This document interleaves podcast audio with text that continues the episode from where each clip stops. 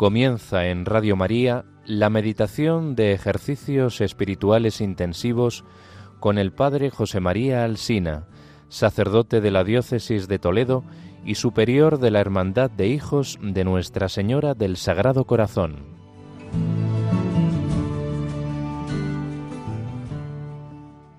Seguimos el itinerario de nuestros ejercicios espirituales y en esta meditación vamos a dedicar la primera parte a la consideración de un documento muy importante de los ejercicios de San Ignacio, que se llama la meditación de los tres binarios. En la segunda parte daremos unos puntos para contemplar cómo Jesús calmó la tempestad. Nos acogemos a la intercesión poderosa de nuestra Madre. San Ignacio sitúa a la Virgen en los coloquios finales de las meditaciones. A ella le pedimos que nos lleve a Jesús, que nos ayude a entrar en ese corazón. Dios te salve María, llena eres de gracia, el Señor es contigo. Bendita tú eres entre todas las mujeres, y bendito es el fruto de tu vientre Jesús.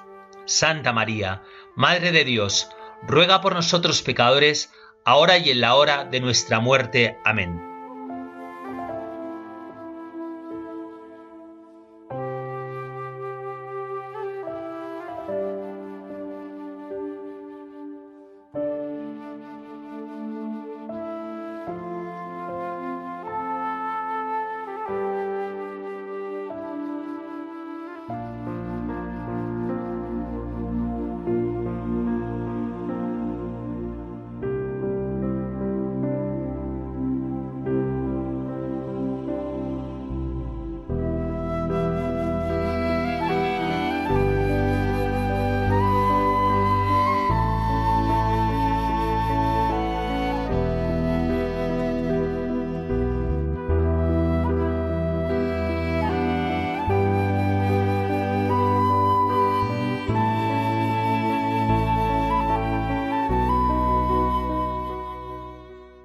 Los ejercicios de San Ignacio nos van llevando por un camino que conduce a la elección, la elección de la voluntad de Dios en este momento de mi vida. Todas estas contemplaciones que vamos haciendo de los misterios de la vida del Señor nos ayudan a gustar del Señor y a quererlo allá donde el Señor nos ha salido al encuentro, en cada uno de los misterios de su infancia y de su vida pública. Hay algunas meditaciones de San Ignacio que no son propiamente contemplaciones de la vida del Señor, sino que son meditaciones que tienen como fin darnos claves para ayudarnos al discernimiento. En la meditación de las dos banderas, el fin era apropiarnos de la estrategia de Cristo, y no sólo afectivamente, sino de tal modo que se convirtiera en principio de nuestro obrar, en criterio de todas nuestras decisiones. Hacer nuestra la consigna de Cristo, querer el camino del Evangelio no es posible si todo no se apoya en una voluntad entregada al bien y habituada a obrar sobrenaturalmente. Esto es la conquista de la voluntad, que supone no solamente un querer decidido y eficaz, sino aplicar el camino del Evangelio a cada pequeña decisión de nuestra vida. Esto solo es posible cuando nuestra voluntad es sincera. Por eso San Ignacio nos propone esta meditación para examinarnos, para ver cómo está nuestra voluntad respecto al querer de Dios. En la vida cristiana es necesario que nuestro corazón desee lo que Dios desea, que pongamos la mirada en Dios, no en lo que nosotros queremos. Lo que dificulta que elijamos la voluntad de Dios son nuestras afecciones desordenadas, esas disposiciones del corazón que nos llevan a elegir lo que nos gusta a nosotros, pero que no coincide con los gustos de Dios, y que muchas veces sin darnos cuenta nos hacen pensar que estamos haciendo la voluntad de Dios cuando estamos haciendo lo que nosotros queremos. Por eso San Ignacio en este arte de ponernos ante la verdad de nuestra vida, va a mostrarnos tres tipos de voluntades representadas en tres tipos de hombres para que veamos cómo está la nuestra y la ordenemos de tal modo que nuestra voluntad se dirija sin engaño a querer y a hacer lo que Dios quiere. En palabras de San José María Rubio, este sacerdote jesuita que dedicó mucho tiempo de su vida al confesionario en la ciudad de Madrid, hacer lo que Dios quiere y querer lo que Dios hace. Comienza esta meditación con la imagen de estas tres clases de hombres. Se trata de tres tipos de hombres que han adquirido de forma justa una fortuna, una cantidad, aunque no pura o rectamente por amor de Dios. Los tres quieren llegar a la santidad, quieren elegir la voluntad de Dios y tienen la intención de servir y agradar a Dios. No tienen certeza, no saben si es voluntad de Dios tener o no tener esa cantidad que han adquirido. Los tres tienen el corazón apegado a esos bienes, aunque no están en situación de pecado. Quieren quitarse de sí el peso e impedimento que para ello tienen en el apego a la cosa adquirida. Este ejercicio se hace aplicándolo a la amplitud de realidades que caen bajo nuestra voluntad. Es cierto que lo tenemos que hacer ante una realidad quizás concreta, que es la que tenemos que discernir en estos ejercicios. Lo podemos hacer referido a los peligros del alma, a los medios de santificación personal, a campos de la vida muy particular y del crecimiento personal, a aspectos de mi vida familiar, o si estoy consagrado en mi consagración, a relaciones personales, a diversiones, a campos apostólicos, en fin, aquello que verdaderamente tiene que ver con nuestra vida real y en lo que nos damos cuenta en los ejercicios que tenemos que examinar si nuestra voluntad está ordenada a hacer lo que Dios quiere. Es necesario ponernos delante del Señor en verdad para descubrir a la luz de Dios la disposición de nuestro corazón. ¿A qué cosas está apegado nuestro corazón? Y en esta actitud sobrenatural que acompañan todos los ejercicios, pedimos la gracia de elegir lo que sea más agradable al Señor y aplicarlo a cosas concretas importantes de nuestra vida en este momento.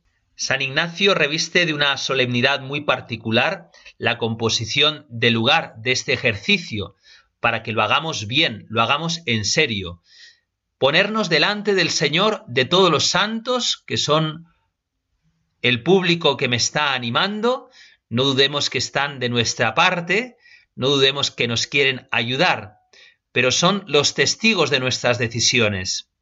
Y ante la presencia del cielo, de los santos, de los ángeles, ponemos esas cosas sobre las que tenemos que aplicar el discernimiento para ver cómo está nuestra voluntad, sea respecto a un dinero, personas concretas, medios en orden al apostolado, decisiones de nuestra vida familiar, laboral, apostólica, cada uno tiene que ponerse en su situación real.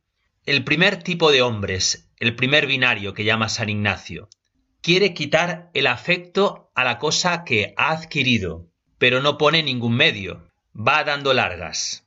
Quisiera real y sinceramente poder hacer lo que Dios quiere, pero le falta voluntad para usar el único medio a disposición, que es sin dilaciones entregar eso que ha adquirido tomar tal decisión, cambiar tal cosa, ser intransigente con tal circunstancia, usar bien tal medio de santificación, tomar tal decisión interior, cambiar tal actitud, realizar tal entrega, aceptar tal vencimiento. La salida para este primer binario es esperar tiempos mejores, el eterno mañana para seguir diciendo mañana es la actitud de quien piensa que cambiará su situación, su destino, su estado, lo que sea, cambiará necesariamente. Y los medios de santificación comenzarán a llover del cielo. El que dice cuando cambie de trabajo, o cuando nuestros hijos sean mayores, o cuando me haya curado esta enfermedad, mañana, para lo mismo decir mañana. El problema es que uno finalmente se acostumbra a vivir así. Hay mil maneras de vivir en esta actitud. Una es, por ejemplo, atosigarse de propósitos para no hacer ninguno. Cuando es así, es porque realmente no hay voluntad de vencerse. Es quien espera salvarse con la gracia de Dios, rogando de poder confesarse o disponerse al final. Es todo campo en el que prima la dilación.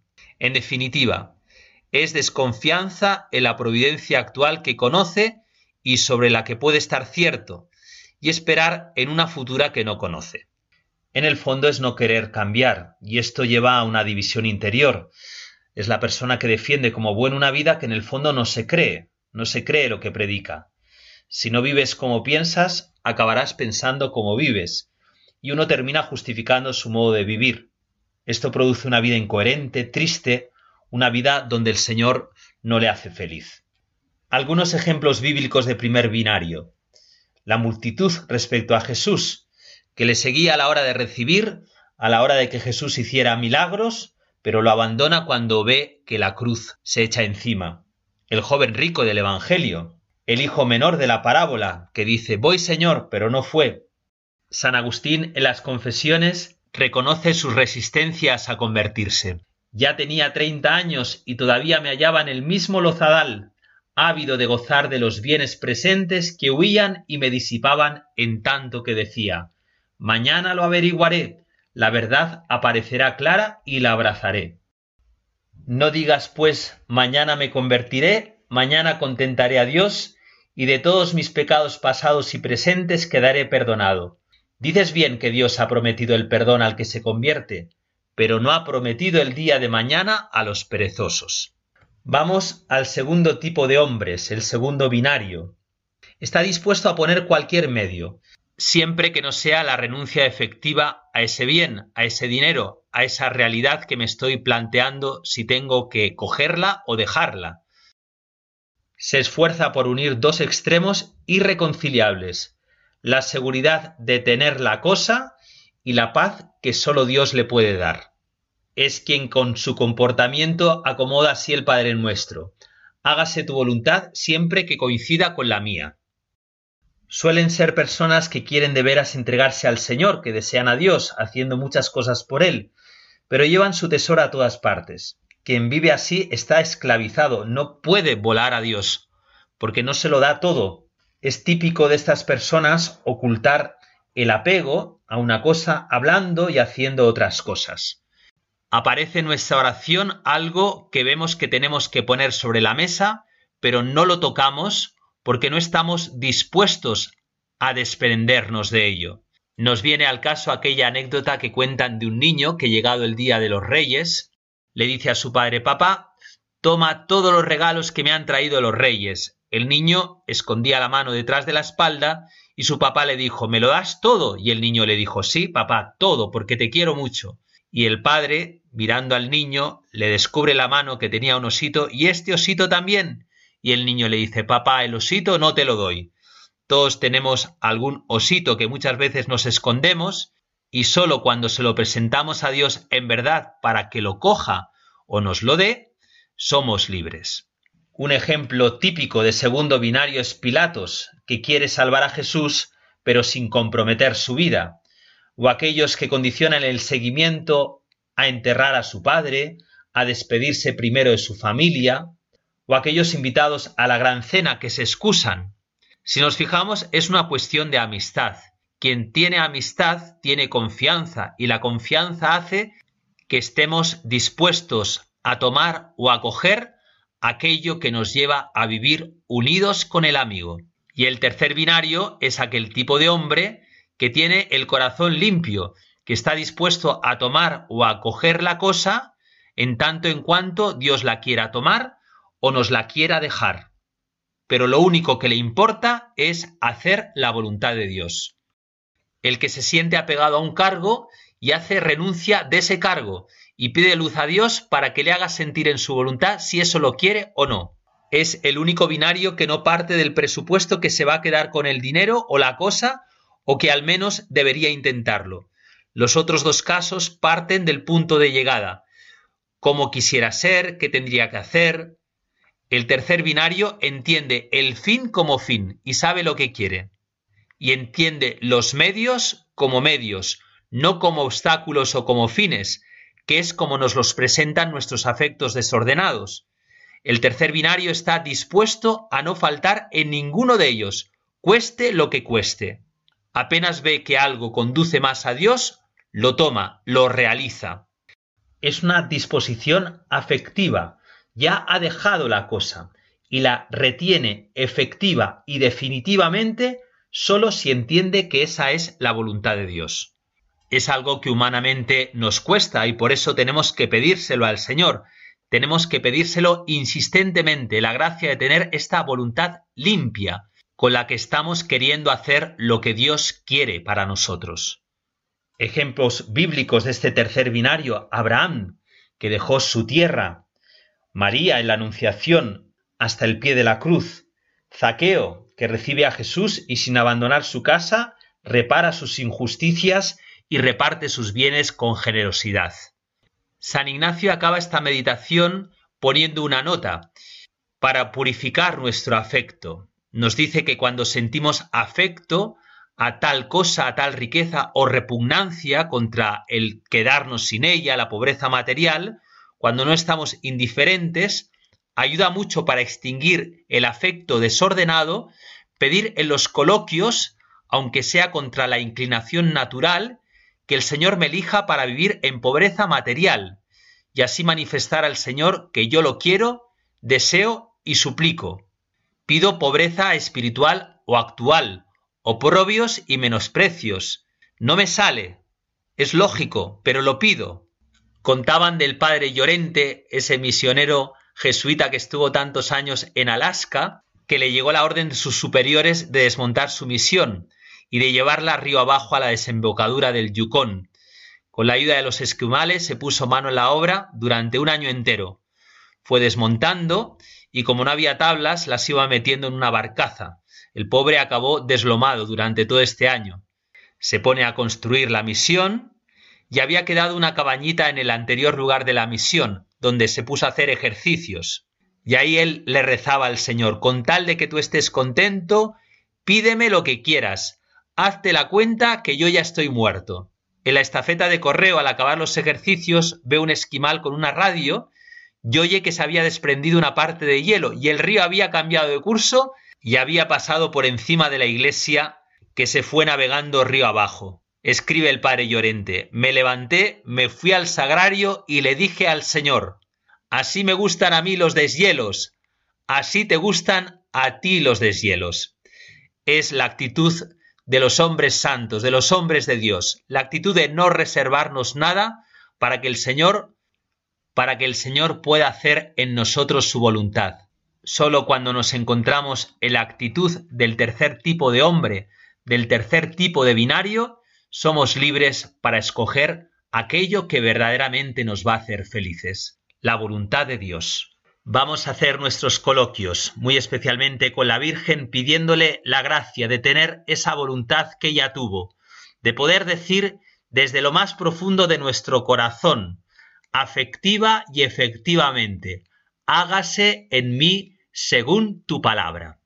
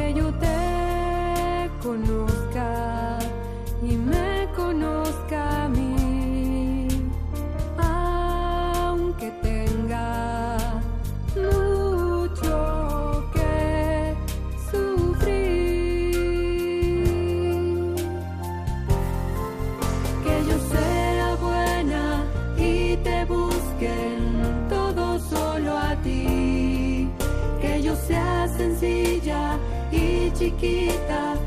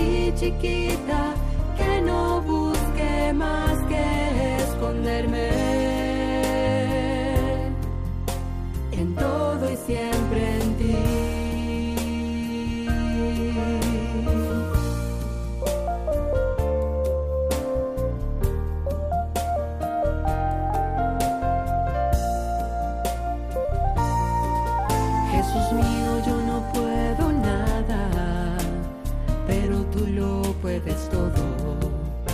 Ayúdame, no me dejes, dame rectitud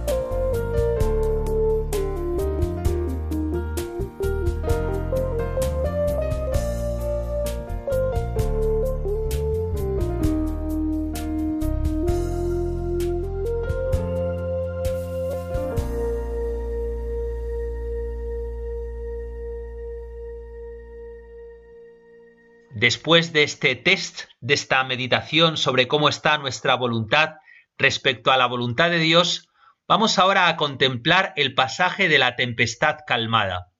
Y lo hacemos pidiendo ese conocimiento interno de Cristo, que entremos en el corazón del Señor, cómo Jesús está ahí en ese Evangelio que vamos a meditar y cómo Jesús en ese corazón me ha metido a mí. Escuchamos el texto evangélico. Aquel día al atardecer les dice Jesús, vamos a la otra orilla. Dejando a la gente se lo llevaron en barca como estaba. Otras barcas lo acompañaban. Se levantó una fuerte tempestad y las olas rompían contra la barca hasta casi llenarla de agua. Él estaba en popa dormido sobre un cabezal. Lo despertaron diciéndole, Maestro, ¿no te importa que perezcamos? Se puso en pie, increpó al viento y dijo al mar, Silencio, enmudece. El viento cesó y vino una gran calma. Él les dijo, ¿Por qué tenéis miedo? ¿Aún no tenéis fe? Se llenaron de miedo y se decían unos a otros, Pero ¿quién es este? Hasta el viento y el mar lo obedecen. Nos metemos en la escena con la imaginación. El lago de Galilea está rodeado por el norte por altas montañas que facilitan la formación de aparatosas tormentas con vientos huracanados y ola de gran altura. Muchas de esas tormentas se presentan por sorpresa, por eso nos dice el Evangelio que de repente el mar se agitó. Este lago está también rodeado de colinas, excepto allí donde entra y sale el Jordán. Las colinas de su ribera occidental llegan a 304 metros y más. Las alturas de la ribera sur occidental son similares, pero las del noroeste son más bajas y menos escarpadas. A pesar que el agua de este mar es dulce, este lago recibe el nombre de mar a causa de su considerable extensión en relación con el país. De la embocadura a la desembocadura, el mar en Galilea excede los 20 kilómetros. Su mayor anchura frente a Magdala es de 12 kilómetros. Su ribera occidental no presenta grandes accidentes en tanto que la oriental presenta una gran bahía que pasa de Tel Um al norte hasta Tiberíades al sur. Se encuentra a unos 208 metros por debajo del nivel del mar, lo que da un clima semitropical. Sus aguas abundan en peces. En la época de Cristo los pescadores del lago de Galilea tenían un buen medio de vida por medio de esta ocupación que era muy lucrativa. Cebedeo tenía tres empleados en su negocio de pesca. En el Antiguo Testamento se llama Chineret, nombre de origen hebreo que significa quinor, arpa. A los judíos antiguos les parecía que este lago tenía forma de arpa. En el Nuevo Testamento, además de mar de Galilea, se le llama mar de Genesaret y mar de Tiberías. Para ayudarnos en esta composición de lugar, voy a analizar la obra Cristo en la tormenta en el lago de Galilea del famoso pintor y grabador holandés Rembrandt. Llama la atención cómo hace uso del claroscuro, el manejo que tiene de la luz y de las sombras y cómo representa las emociones humanas. Todos estos detalles hacen que podamos entrar con nuestra imaginación en lo que sucedió en este momento. Contraste grande entre el brillo del agua en la parte izquierda del cuadro y la oscuridad total en la parte inferior que hacen pensar en el bien y en el mal, en la salvación y en la perdición, en la confianza y en la desconfianza. Manifiesta lo que está relatando los evangelios. El rostro y los movimientos de cada uno de los tripulantes, los discípulos muestran su impresión por el suceso. Unos se aferran aterrorizados a la vela, otros se agachan temerosos cogiendo la cabeza y observando lo que sucede, y los demás suplican a Cristo por su intercesión. Sin duda alguna lo que llama más la atención es la apariencia de Cristo, que se muestra arrinconado ante las súplicas de los dos discípulos frente a él. Es hermosísimo el brillo que usa el artista sobre la cabeza de Cristo, un ligero blanco que reluce en medio de las vestimentas oscuras de los personajes y del tenebroso mar que alcanza su mayor oscuridad en la parte inferior de Cristo. El barco está inclinado, las líneas del viento, las olas del mar y las miradas de los discípulos, todas se orientan hacia Cristo, todo se dispone hacia ese pequeño rincón inferior de la embarcación donde duerme el Señor. El último aspecto que deseo destacar es la sensación de movimiento que genera el autor. Parece que el viento y las olas están atacando verdaderamente a la barca. Pues ahí nos metemos, en la barca. Y lo hacemos con realismo, en la barca de nuestra vida. Estamos navegando en medio de un océano y enfrentando toda clase de tormentas que por medio de sus olas tratan de hundirnos. Lo aplicamos a circunstancias concretas que podemos estar viviendo o que hemos vivido y nos encontramos con temor, con temor a hundirnos, con temor a morir en medio de ese mar, ese clásico temor que por naturaleza se apodera de nuestras vidas en los momentos más difíciles. Y es que no vamos a negar que cuando todo parece hermoso, cuando el sol brilla con tanta intensidad, somos capaces de derrotar a cuantos Goliat se nos presentan. Nuestra fe está fortalecida y nuestras fuerzas las vemos sobresalientes. Pero cuando llega la tormenta, en esos momentos de agonía, en donde nos encontramos solos contra el mar, solo contra las bravas olas que están azotando nuestra barca, cuando parece que aquel valor que un día teníamos se esfuma cuando toda fe que creíamos tener se opaca y en donde por alguna extraña razón sentimos que estamos solos y que nos morimos. Mientras nosotros expresamos sentir toda clase de sentimientos, de temor, de desesperación o de confusión, Jesús duerme en la parte trasera de nuestra barca. A veces nos olvida que no vamos solos en nuestra barca, que Jesús va con nosotros aun cuando vaya dormido, Él sigue estando con nosotros. Al sentir los fuertes vientos que tratan de hundirnos y las fuertes olas que se meten en nuestra barca, tendemos a desesperarnos y a gritarle al Señor, ¿será que no está al tanto de nuestra situación? ¿Le gritamos porque pareciera que no escucha o no se da cuenta de lo que estamos experimentando? ¿Qué hacemos cuando estamos en esos momentos de desesperación y llegan a nuestra vida? ¿Gritamos? reprochamos, nos quejamos. Jesús no duerme, Él está allí, Jesús calmó todo aquello que hasta ese momento asustaba y atemorizaba a sus discípulos. Todo aquello que era contrario volvió a la calma. Toda desesperación, todo grito, todo temor pasó de un momento a otro, de un instante a otro.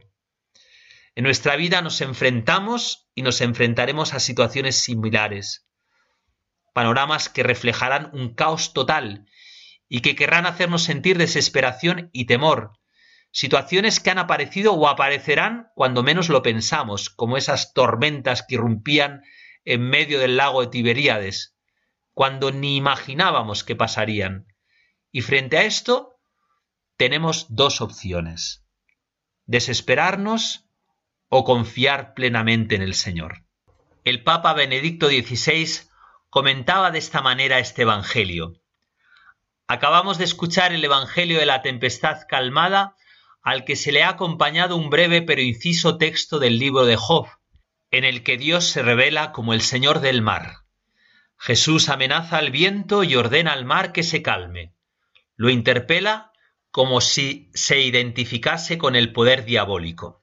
En efecto, según lo que nos dice la primera lectura y el Salmo 106, el mar en la Biblia es considerado como un elemento amenazador, caótico potencialmente destructivo que sólo Dios, el Creador, puede dominar, gobernar y acallar. Pero hay otra fuerza, una fuerza positiva que mueve al mundo, capaz de transformar y renovar a las criaturas, la fuerza del amor de Cristo, como la llama San Pablo en la segunda carta a los Corintios. No es por tanto una fuerza cósmica, sino divina, trascendente, actúa también sobre el cosmos, pero por naturaleza el amor de Cristo es otro tipo de poder. Y el Señor manifestó esta alteridad trascendente en su Pascua, en la santidad del camino que Él eligió del dominio del mal. El Papa aquí nos va a llevar al misterio de la pasión del Señor, donde se va a manifestar su fuerza ante la tempestad del mal, del pecado y de la muerte. Seguimos escuchando a Benedicto XVI. El gesto solemne de apaciguar el mar en tempestad es claramente un signo del señorío de Cristo sobre las potencias negativas e induce a pensar en su divinidad. ¿Quién es éste? se preguntaban estupefactos y atemorizados los discípulos, que hasta el viento y el mar le obedecen? No tenían todavía una fe sólida, se está formando. Es una mezcla de miedo y de confianza. El abandono confiado de Jesús ante el Padre es, por el contrario, total y puro. Por este poder del amor puede dormir durante la tempestad completamente confiado en los brazos de Dios. Pero llegará el momento en el que también Jesús experimentará el miedo y la angustia. Cuando llegue su hora, sentirá sobre sí todo el peso de los pecados de la humanidad como una gran ola que está a punto de caer sobre él. Es así que será una tempestad terrible, no cósmica, sino espiritual. Será el último, el extremo asalto del mal contra el Hijo de Dios. Pero en esa hora Jesús no dudó del poder de Dios Padre y de su cercanía, aunque tuvo que experimentar plenamente la distancia entre el odio y el amor, entre la mentira y la verdad, entre el pecado y la gracia. Experimentó este drama en sí mismo de manera lacerante, especialmente en Getsemaní, antes de ser apresado y después durante toda la pasión hasta la muerte de cruz. En esa hora Jesús por una parte estaba totalmente unido al Padre, plenamente confiado en Él. Por otra parte, solidario con los pecadores, quedó como separado y se sintió como abandonado por Él. Qué bien nos viene en el contexto de la Semana Santa comparar esta tempestad de Jesús en la barca con la tempestad que luego sufrirá en la pasión. Para poder introducirnos también nosotros en la pasión de Cristo tenemos que poner nuestra vida, esas tempestades que tantas veces nos acechan. Pero ahí, en medio del sufrimiento, está el sufrimiento de Jesús. En medio de esa lucha está la lucha de Jesús en cada uno de nosotros con cada uno de nosotros. No estamos solos. Jesús está en nuestra barca. hacemos unos instantes de silencio para entrar en esta contemplación en medio de nuestra tempestad particular, haciendo un acto de confianza en la presencia del Señor en nuestras vidas.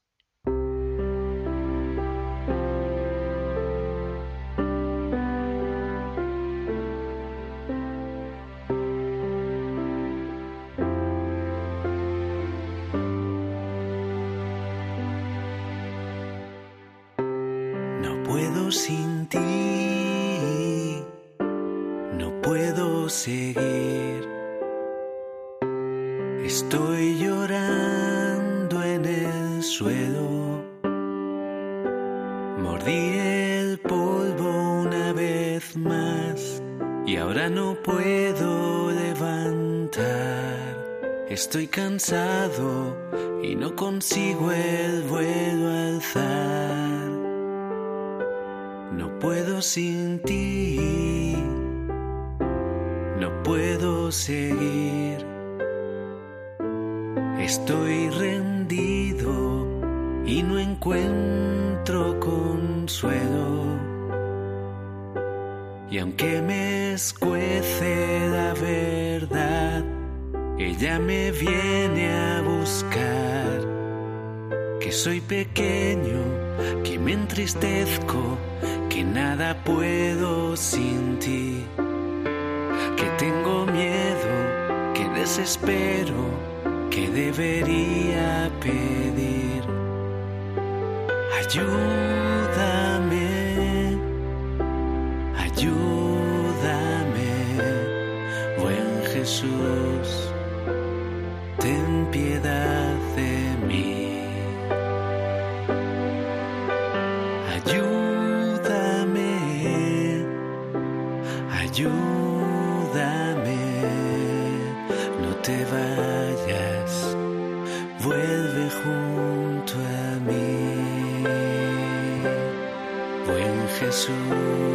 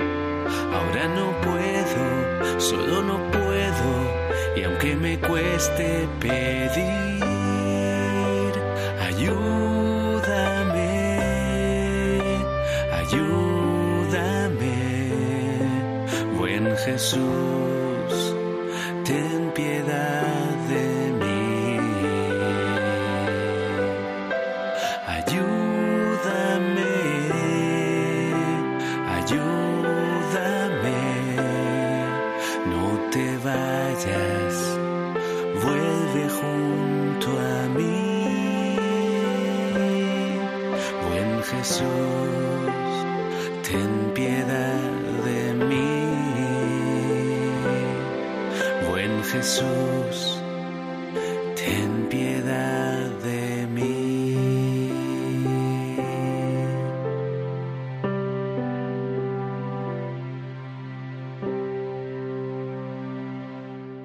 Nos preguntábamos antes, cuando llega la tempestad, ¿qué hacemos?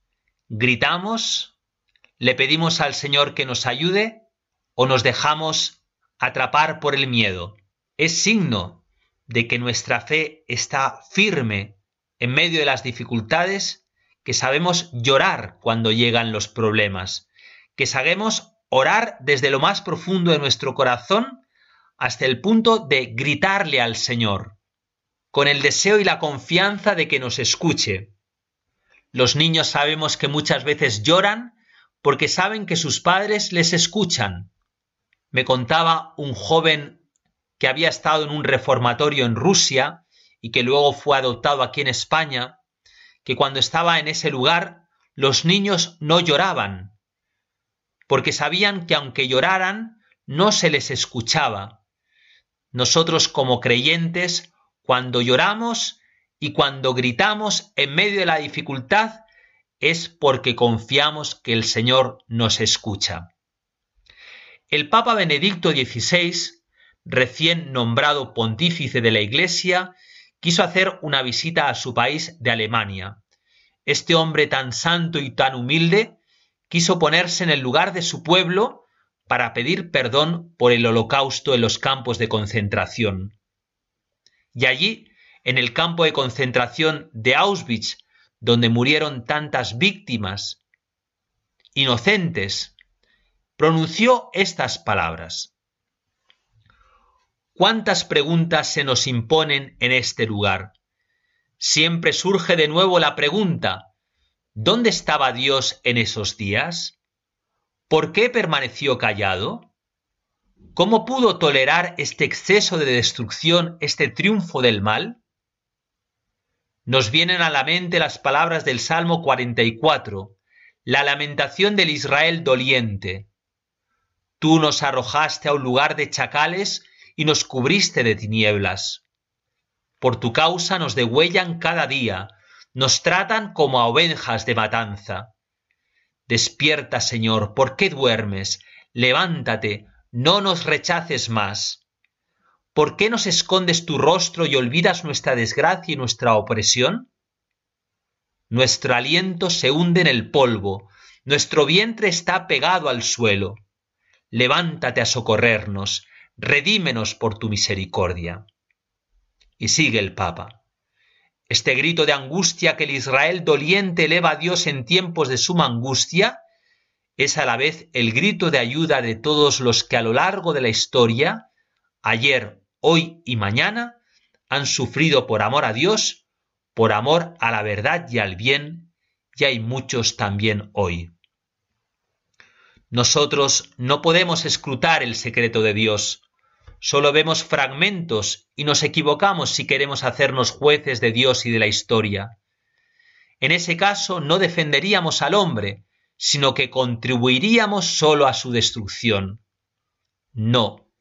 En definitiva debemos seguir elevando en humildad pero con perseverancia ese grito a Dios. Levántate, no te olvides de tu criatura el hombre, y el grito que elevamos a Dios debe ser a la vez un grito que penetre nuestro mismo corazón, para que se despierte en nosotros la presencia escondida de Dios, para que el poder que Dios ha depositado en nuestro corazón no quede cubierto y ahogado en nosotros por el fango del egoísmo, del miedo a los hombres, de la indiferencia y del oportunismo. Estas palabras tan impresionantes del Papa Benedicto XVI nos hacen pensar en el misterio de la providencia permisiva de Dios. Sí, Dios no quiere el mal, pero lo permite. Y lo permite en nuestra vida para que oremos de verdad, para que gimamos en medio de la angustia, para que nos dirijamos a Él con verdadera necesidad. ¿Cómo cambian las cosas cuando vemos así la prueba que muchas veces nos acecha, la prueba personal que podemos estar sufriendo en este momento de nuestra vida, la prueba familiar. O la prueba en el mundo en el que vivimos que tantas veces pensamos que se le ha escapado a Dios de las manos.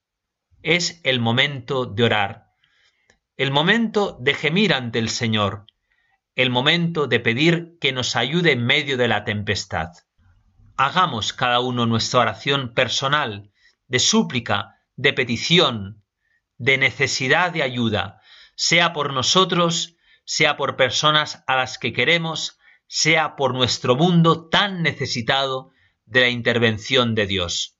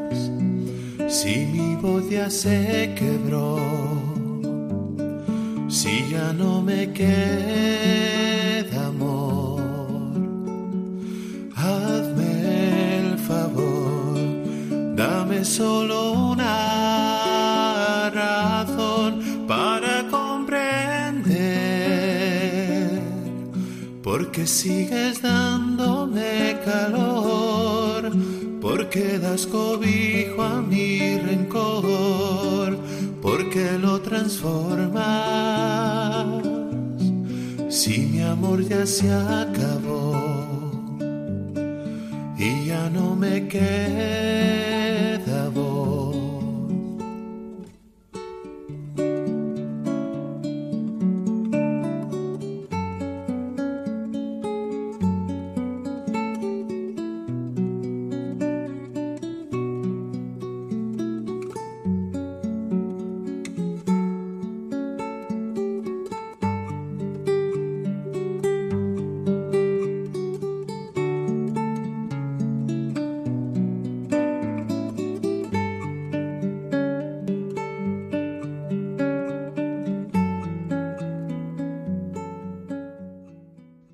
Recitábamos ese salmo, Despierta Señor, ¿por qué duermes?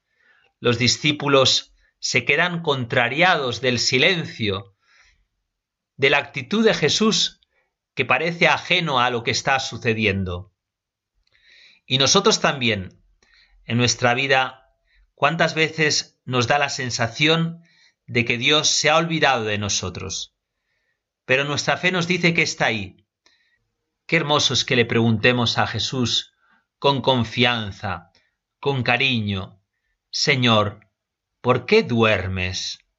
Santa Teresita del Niño Jesús, nuestra compañera en el camino, escribía una carta preciosa a su hermana Celina. Celina era la hermana que se había quedado en casa para cuidar de su padre enfermo, y Teresita la cuida de una manera muy particular, cuida su vocación, tiene momentos de tentación, momentos de tempestad, y le va a decir lo siguiente. No me sorprende que no entiendas nada de lo que ocurre en tu alma. Un niño pequeño, completamente solo en el mar, en una barca perdida en medio de las olas borrascosas, ¿podrá saber si está cerca o lejos del puerto? Mientras sus ojos divisan todavía la orilla de donde zarpó, sabe cuánto camino lleva recorrido, y al ver alejarse la tierra no puede contener su alegría infantil.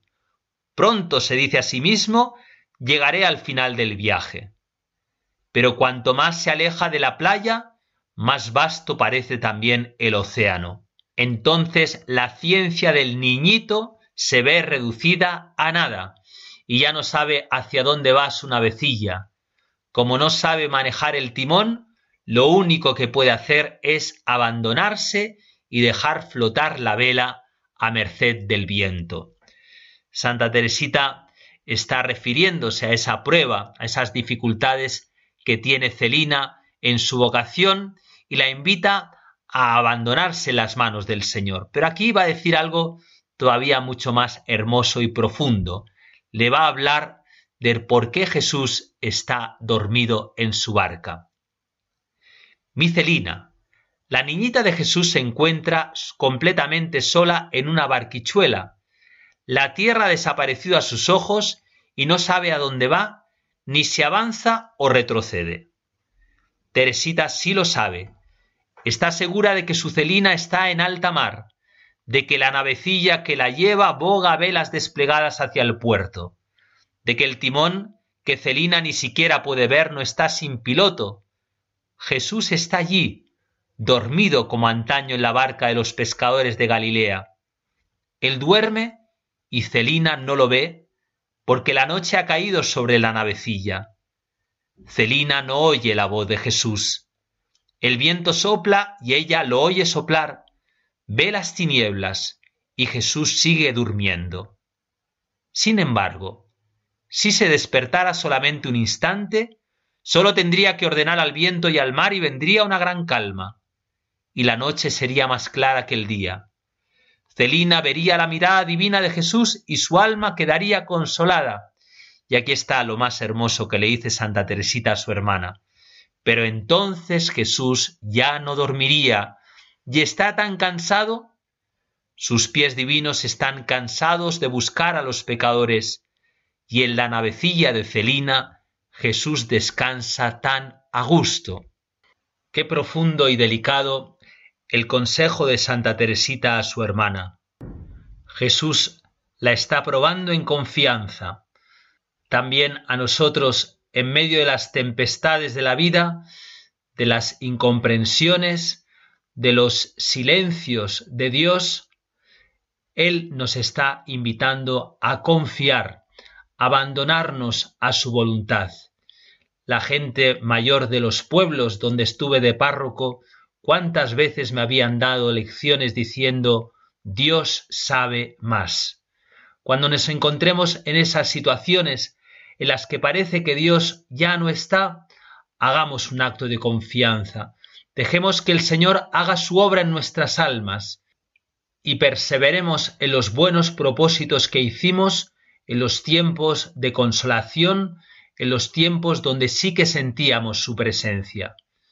Son momentos en los que nos encontramos de mucha purificación en la fe, pero en estos tiempos recios, como decía Santa Teresa de Jesús, son tiempos para que se hagan amigos fuertes de Dios, amigos del Señor que permanecen fieles en medio de las pruebas, con una fe activa, con una caridad laboriosa y con una esperanza firme. Para acabar nuestra meditación, nos acercamos a una oración también muy bella de otro gran apóstol de la confianza, San Claudio de la Colombier, sacerdote jesuita, al que el Señor le encomendó acoger las revelaciones que le había hecho a Santa Margarita María de la Coque. De él dijo el Señor, siervo fiel y amigo perfecto. Este apóstol de la confianza que puso su mirada en el corazón de Cristo, escribió esta oración, este acto de la confianza que podemos rezar hoy y especialmente en los momentos en los que la tempestad de la vida nos aceche con más violencia. Dios mío, estoy tan persuadido de que veláis sobre todos los que en vos esperan y de que nada puede faltar a quien de vos aguarda todas las cosas, que resuelto vivir en adelante sin cuidado alguno, descargando sobre vos todas mis inquietudes. Mas yo dormiré en paz y descansaré, porque tú, oh Señor, y sólo tú, has asegurado mi esperanza. Los hombres pueden despojarme de los bienes y de la reputación. Las enfermedades pueden quitarme las fuerzas y los medios de serviros. Yo mismo puedo perder vuestra gracia por el pecado, pero no perderé mi esperanza, la conservaré hasta el último instante de mi vida, y serán inútiles todos los esfuerzos de los demonios del infierno para arrancármela. Dormiré y descansaré en paz. Que otros esperen su felicidad de su riqueza o de sus talentos, que se apoyen sobre la inocencia de su vida o sobre el rigor de su penitencia, o sobre el número de sus buenas obras, o sobre el fervor de sus oraciones. En cuanto a mí, Señor, toda mi confianza es mi confianza misma, porque tú, Señor, solo tú, has asegurado mi esperanza. A nadie engañó esta confianza, ninguno de los que han esperado en el Señor ha quedado frustrado en su confianza. Por tanto, Estoy seguro de que seré eternamente feliz porque firmemente espero serlo y porque de vos, oh Dios mío, es de quien lo espero. En ti esperé, Señor, y jamás seré confundido. Bien conozco, ah, demasiado lo conozco, que soy frágil e inconstante. Sé cuánto pueden las tentaciones contra la virtud más firme.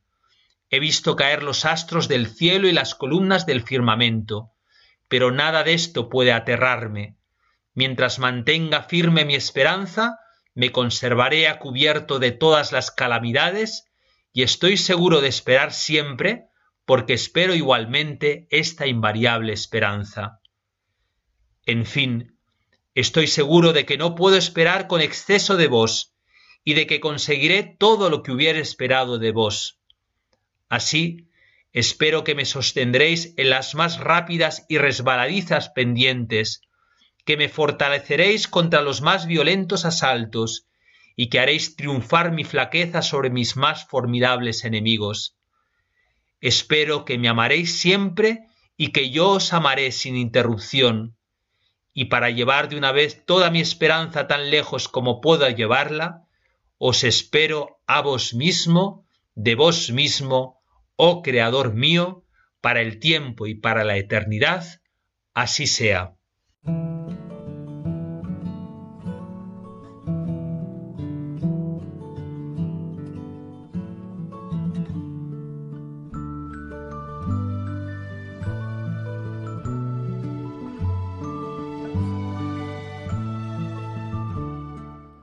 Así finaliza en Radio María la meditación de ejercicios espirituales intensivos que están siendo impartidos por el Padre José María Alsina, sacerdote de la Diócesis de Toledo y superior de la Hermandad de Hijos de Nuestra Señora del Sagrado Corazón.